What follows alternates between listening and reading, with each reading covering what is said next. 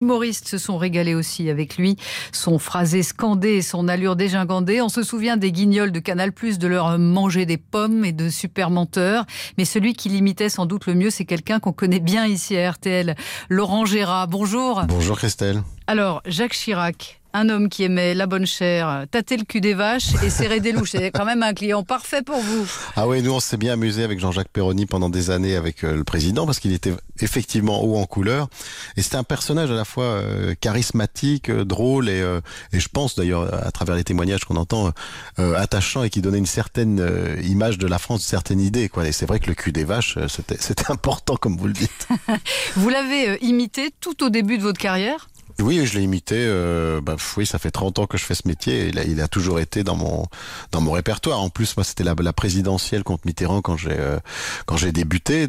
Il, il avait d'ailleurs, je pense, pris des cours de communication parce qu'il était plus posé, en tout cas, dans les discours. Hein, hmm. Qu'est-ce qu'il vous avait dit quand vous l'aviez croisé? il nous écoutait de temps en temps. Bah, il disait ah, vous me faites rire.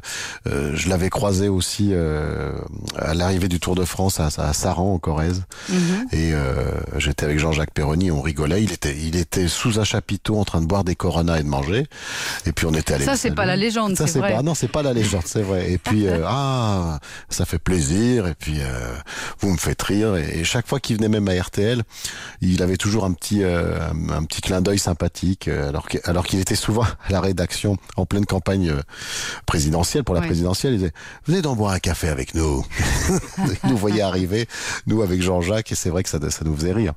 Je racontais à Yves Calvi euh, que quand il arrivait dans les studios à RTL, il faisait la bise aux journalistes, quoi, aux femmes. Hein. il disait Ah, moi je fais la bise aux dames.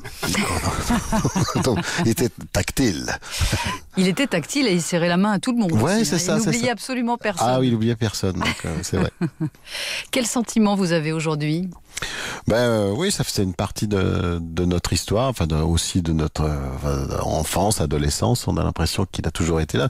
Bon, euh, après, je vais pas émettre d'avis politique. Je pense, on va parler de, de l'homme. Je pense qu'il était proche des Français et mm. que et qu'il aimait ça. C'était un vrai.